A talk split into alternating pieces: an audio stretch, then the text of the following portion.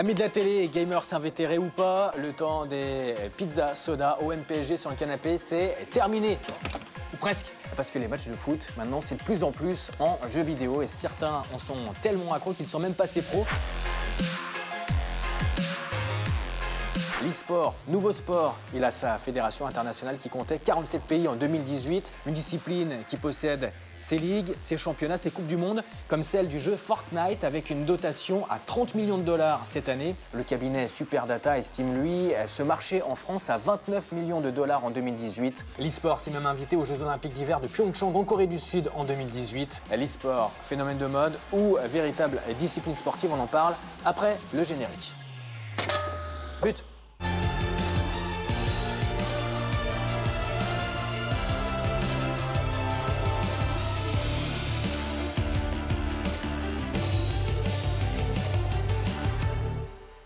Bienvenue pour un nouvel épisode de l'autre match sur RT France alors que Paris accueille la finale des mondiaux de League of Legends ce week-end. On se pose cette question, le sport électronique est-il un vrai sport? Est-il l'avenir du sport tel qu'on le connaît?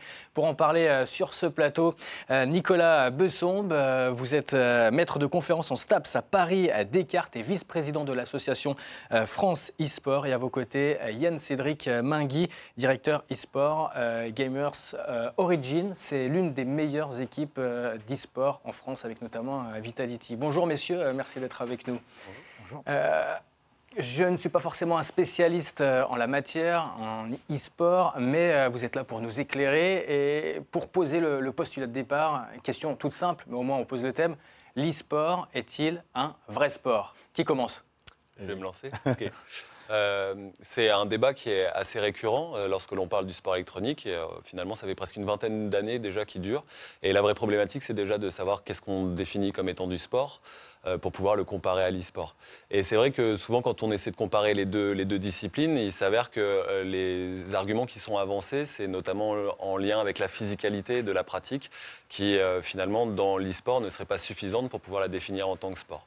Pourtant, lorsqu'on regarde les Jeux Olympiques, qui sont la plus haute reconnaissance institutionnelle pour les sports, on se rend compte qu'il y a des disciplines sportives qui, en termes de dépenses énergétiques, nécessitent une dépense énergétique qui peut paraître relativement un peu plus faible que les. À l'arc, par exemple. Je pense alors le tir à l'arc, il faut quand même suffisamment euh, de, force pour pouvoir euh, euh, bander l'arc, mais je pensais plutôt au tir à la carabine, au tir au pistolet, ou encore le curling, ou encore peut-être le golf. Donc on se rend compte que ce critère de la dépense énergétique, finalement, il s'avère peu approprié pour définir ce qui est un sport.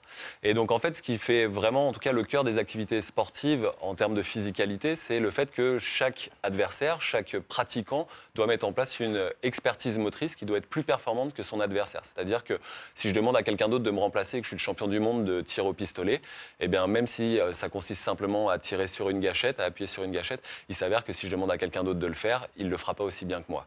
Et dans l'e-sport, il s'avère que 95% des jeux qui sont pratiqués de manière compétitive nécessitent une réelle expertise motrice de la part des, pratiquants sur leurs périphériques de contrôle, que ce soit les manettes, les joysticks, les, claviers, les souris, des timings très précis euh, et euh, surtout des, actions motrices sur ces périphériques de contrôle qui doivent être extrêmement performants. Et donc à ce titre-là, en tout cas, l'e-sport est bien plus proche du sport que ne le sont les échecs ou le bridge, qui sont des activités dans lesquelles en fait euh, l'expertise motrice ne va pas rentrer en jeu dans le gain ou la perte de la partie.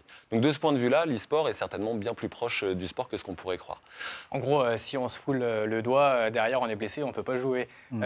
votre avis, Yann Cédric? Ma, position, moi, c'est plutôt de tirer en touche en, en touche en général, puisque pour moi, c'est la question ne se pose pas vraiment. C'est l'e-sport est-il comparable au sport? Oui. Mais est-ce que c'est un sport? Je ne me positionnerai pas là-dessus. En tout cas, la comparaison se fait puisque ben, moi qui suis directeur euh, e-sport euh, d'une équipe donc, de, joueurs, on est, entre, entre 23 et 30 joueurs euh, à temps plein, selon les périodes. et donc moi qui suis directeur d'une équipe, je travaille avec ce que moi j'appelle des athlètes. Ces athlètes au jour le jour, qui s'entraînent ben, exactement comme des sportifs, un certain nombre d'heures par semaine, qui suivent un régime alimentaire particulier. C'est pas un peu paradoxal de dire que c'est pas un sport, mais ce sont des athlètes? En, fait, pour moi, euh, un athlète, c'est quelqu'un qui, vit euh, dans, le, but de faire de la compétition. C'est-à-dire, c'est quelqu'un dont sa carrière, il va essayer de la faire pour devenir le meilleur dans une, discipline ou dans une autre. Donc, euh, Là, euh, en l'occurrence, euh, bah, les joueurs avec lesquels j'évolue, moi, c'est vraiment des gars qui ont envie d'être les meilleurs dans leur discipline, euh, qui peuvent atteindre le meilleur niveau mondial ou le meilleur, niveau régional, et, qui, ne font, que s'entraîner dans ce but, dans cet unique but-là. Ça ne va pas être des, entertainers ou des, ou des youtubeurs, ça va vraiment être des gars qui sont là pour travailler afin d'être les meilleurs. Et donc, Là où je fais vraiment un parallèle, c'est effectivement la façon dont ils s'entraînent est très très similaire à la façon dont les athlètes euh, sportifs traditionnels s'entraînent. L'un des, des meilleurs, l'un des tout meilleurs s'appelle euh, Tyler Blevins. Son surnom c'est Ninja. Et écoutez sa réaction e-sport, vrai sport? Les gens veulent savoir si les gamers sont des athlètes ou non. On se réveille et on soulève 130, 180 kilos? Non. La meilleure comparaison, c'est quelqu'un qui joue aux échecs ou aux boules. Il est considéré comme un athlète. Mais il n'est pas nécessairement dans une grande forme physique. Si vous regardez les choses comme ça, alors nous sommes des athlètes. Mais en fait, je m'en fiche. Que nous soyons athlètes ou non, nous allons quand même faire ce que nous voulons.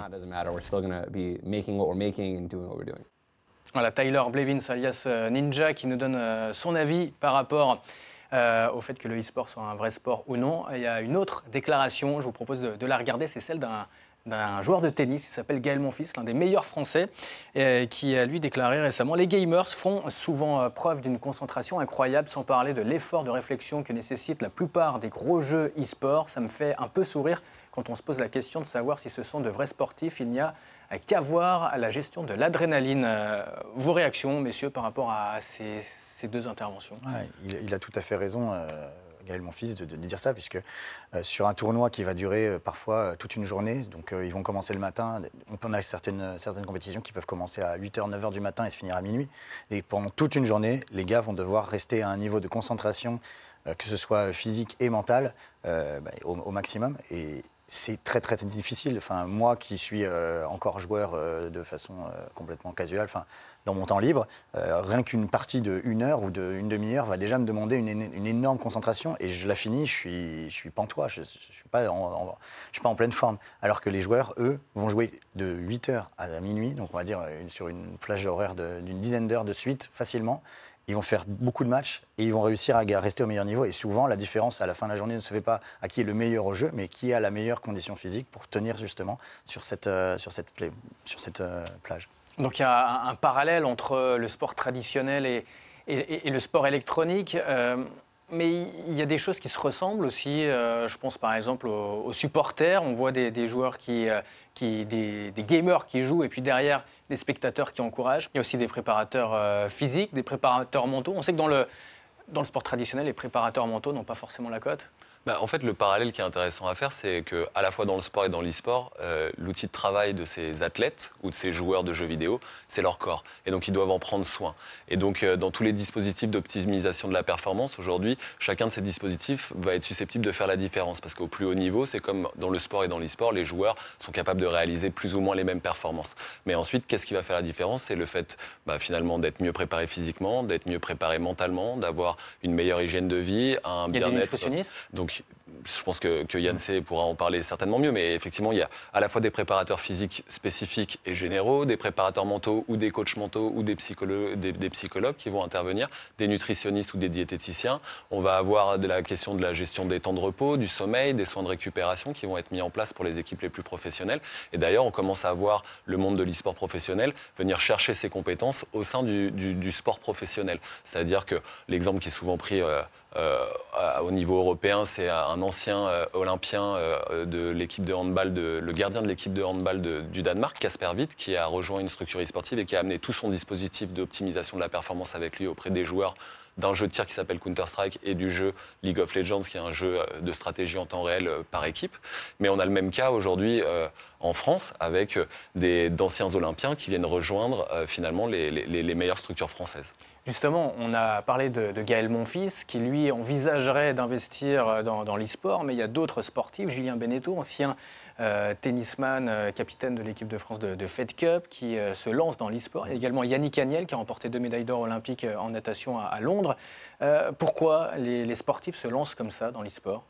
Il faudrait leur demander directement, mais je pense que effectivement, comme on est en train de le dire, ils voient eux aussi le, parallèle qui existe entre nos deux disciplines, entre nos deux univers. Ils connaissent très bien leur univers, ils savent qu'ils ont sûrement quelque chose de, fort à nous apporter.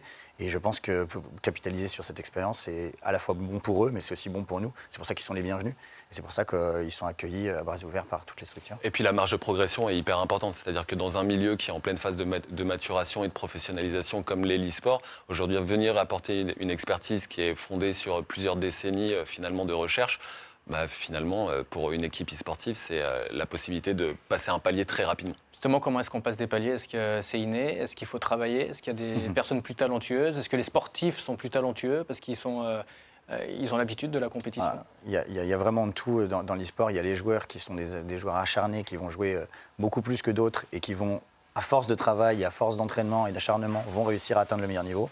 Il y en a d'autres extrêmement talentueux qui, avec euh, une ou deux heures d'entraînement par jour, ou même pas, euh, peuvent arriver au meilleur niveau mondial. On l'a vu à plusieurs reprises euh, par le passé avec des joueurs prodigieux.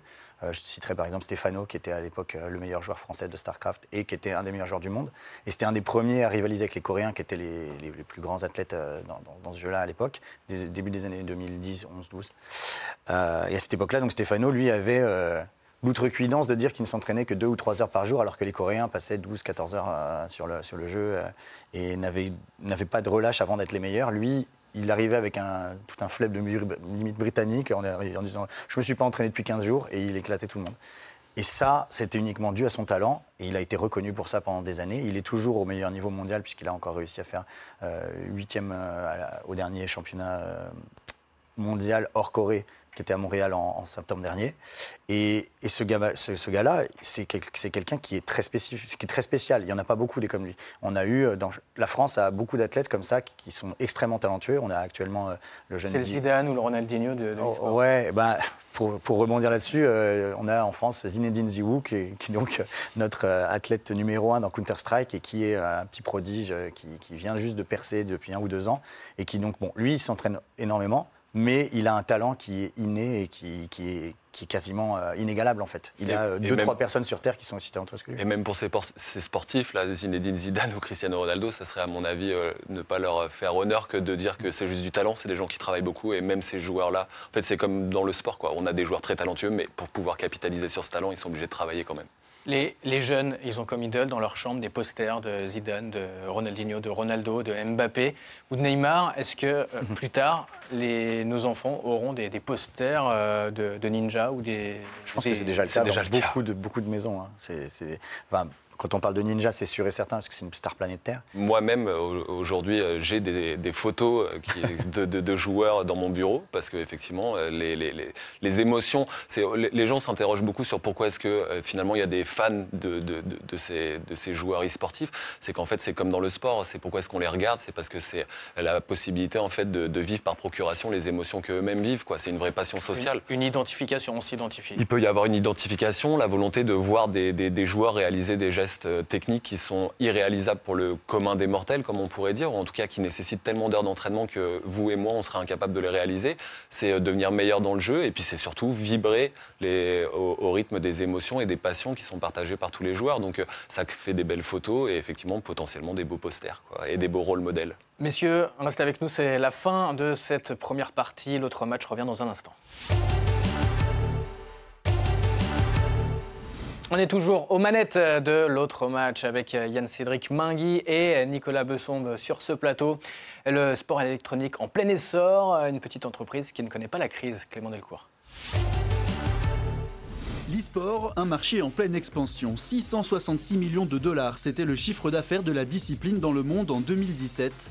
Il devrait dépasser les 3 milliards de dollars en 2022. Un boom qui n'est pas prêt de s'arrêter. Les 13-34 ans représentent 74% des joueurs d'e-sport, ce qui en fait une discipline d'avenir. En France, il serait plus de 5 millions à suivre régulièrement du sport électronique. L'Hexagone, pays moteur en Europe, puisqu'après la Suède et la Russie, la France se place comme le troisième marché européen générant le plus de chiffres d'affaires, plus de 30 millions de dollars attendus en 2019. Longtemps moqué par la télévision, le sport électronique lui fait désormais concurrence. En 2018, le championnat du monde de League of Legends a attiré 99,6 millions de téléspectateurs dans le monde, des chiffres qui feraient tourner la tête de certaines chaînes traditionnelles. Et en parlant de League of Legends, il y a la finale ce week-end à Paris. Et en 2014, pour cette finale de League of Legends en Corée, il y avait eu 45 000 personnes dans, un stade. Est-ce qu'on peut parler de réel engouement pour l'e-sport? Oui, je pense qu'en tout cas, on peut réellement en parler. C'est-à-dire, contrairement à ce qu'on pourrait croire, c'est que c'est une discipline qui est quand même, en tout cas, plus âgée que ce qu'on imagine. C'est-à-dire que l'émergence, on va dire, de l'e-sport, elle est fortement liée à l'émergence de certaines technologies, notamment euh, les PC portables et les connexions Internet personnelles, donc à la fin des années 90, ce qui a permis de populariser l'affrontement et la confrontation entre joueurs. Et ce qui s'est passé, c'est au tournant des années 2010, c'est que cette activité qui était plutôt une activité de niche, par l'apparition des plateformes de diffusion et de rediffusion sur Internet, donc ce qu'on appelle les plateformes de streaming, ou euh, comme on pourrait citer Twitch ou YouTube par exemple, ça a permis de populariser cette fois-ci euh, le, fait de suivre ces compétitions. Donc ça a permis de, de, faire émerger des fans, des, des, supporters, et de pouvoir se tenir informés régulièrement. Et donc on est passé d'une pratique de niche à, une vraie pratique qui s'est massifiée, popularisée, et puis euh, des nouvelles marques qui ont commencé à investir, en tout cas de nouveaux investisseurs qui sont venus injecter à la fois des fonds, mais également des nouvelles compétences qui ont professionnalisé pas tant les joueurs, mais que tout l'écosystème, que ce soit les organisateurs d'événements, les structures et les équipes, et ce qui a permis petit à petit de rendre les événements de plus en plus spectaculaires, avec un niveau de jeu de plus en plus élevé, attirant de nouvelles personnes qui venaient les regarder, attirant de nouveaux investisseurs. Donc on est un petit peu dans un effet boule de neige depuis maintenant 2014-2015, où on voit que tous les indicateurs de croissance sont plutôt extrêmement euh, positifs. On parlait des, des 45 000 personnes euh, en 2014. Là, ce week-end, euh, est-ce que l'accord euh, hôtel de Paris-Bercy sera plein à craquer? Il a été rempli en quelques secondes après, après l'ouverture de la billetterie. Tout le monde attendait ça avec impatience. C'était un lundi après-midi quelques, quelques semaines. Et le, site a explosé. il y avait, je ne sais plus combien, 600 000 personnes en attente, alors qu'il y avait 20 000 places, enfin moins de 20 000 places à vendre. Et ça a été submergé. Je crois que c'est 4 secondes ou 5 secondes la, vente de l'entièreté. Enfin, toutes les places sont parties. Et effectivement, c'est un plus petit stade parce que, bon, bah, effectivement, c'était la, place euh, qu'ils ont trouvée à Paris était plus petite que celle de Séoul. Mais je pense que si ça avait été, euh, je ne sais pas quelle est la, capacité du Stade de France, mais je pense qu'on aurait pu le remplir assez 80 000. 80 000, peut-être 80 000, c'était un, challenge. Mais je pense même que ça, ça serait rempli assez rapidement. Là, les 20 000, c'est parti direct. L'année dernière, c'était au Stade olympique de Beijing, le nid d'oiseau, et c'était la moitié du stade qui était ouvert Beijing en anglais, en français Pékin. Pékin, oui, pardon, euh, de Pékin, le stade olympique, le nid d'oiseau qui est réputé pour les Jeux olympiques, enfin qui, qui, a accueilli les Jeux olympiques. En 2008. Et donc, euh, c'était 45 euh, 000 places qui étaient à nouveau mises en, mises en vente et les 45 000 places sont, parties en quelques, en quelques minutes. Donc, oui, on estime qu'en France, il y a une réputation d'avoir un public qui est très engagé, très bruyant. on a une bonne réputation, la France. Très enthousiaste. Très enthousiaste. et donc, c'est vrai que certains, certains fans déplorent le fait que ce soit une, une enceinte plus petite qui. Justement, on voit des fans euh, là à, l'image, euh, le public. Est-ce que comme euh, en, foot, il y a des groupes de supporters, des ultras? Oui, bien sûr. Ouais, c'est assez récent. Euh, jusqu'à présent, on avait plutôt des, gens qui venaient assister au match et qui n'avaient pas forcément d'attache à une structure en particulier ou à un joueur en particulier. Et là, depuis quand même quelques années, on voit émerger les premiers groupes d'ultra, c'est-à-dire des gens qui sont vraiment attachés à, une structure en particulier, qui se constituent en association, euh, en tout cas sur le territoire français, et qui suivent les déplacements des, équipes. Qui voyagent même en bus pour se rendre, Exactement. pour suivre leurs équipes aux plus grands événements internationaux. Vous parliez tout à l'heure de, sponsors. Euh, Vitality, la, plus grosse euh, équipe française, a, plusieurs sponsors. Euh, ça va des équipementiers vestimentaires jusqu'à des marques de voitures françaises, même des boissons énergisantes. vous également, vous avez des, sponsors chez Game, Origin. Vous ne pouvez pas forcément citer les marques, mais vous pouvez on est dire. sponsorisé par une banque, par par un je euh, je sais même pas comment ça s'appelle. La nourriture. Euh, ouais, enfin des, des, marques effectivement euh, de, de, bien-être. des, ça va de, des équipements sportifs. Enfin, toutes les marques qui peuvent être effectivement mises en avant par, par disons, bah, la, la, carrure d'un athlète. Enfin, le, fait d'être, de sponsoriser des, des, des, gens qui ont une vie qui, qui, qui, va, qui tend vers l'excellence forcément, ces marques-là s'intéressent à, notre univers. Et, vous avez même eu une levée de fonds, si je ne dis pas de bêtises. Alors, la levée de fonds, effectivement, a été euh, en parallèle de, tout ça. Euh, donc, on commence, comme, équipe e-sport, on commence avec des sponsors, et puis grâce à ces, grâce à ces revenus, on intéresse euh, effectivement des, des Combien C'est pas indiscret La levée de fonds était à 3 millions en fin 2018. Et vous espérez quoi pour les prochaines années? Normalement, on devrait pouvoir continuer d'augmenter ces levées. Le but n'étant pas forcément de continuer de lever à l'infini, mais effectivement de, pérenniser l'activité euh, autour de ce, que ces investissements nous ont permis de faire. On a créé un centre d'entraînement à Paris qui fait 900 mètres carrés où nos, joueurs euh, évoluent au jour le jour. Et grâce à cette, professionnalisation de la discipline, on espère de plus en plus attirer de nouveaux sponsors, mais aussi de nouveaux partenaires financiers.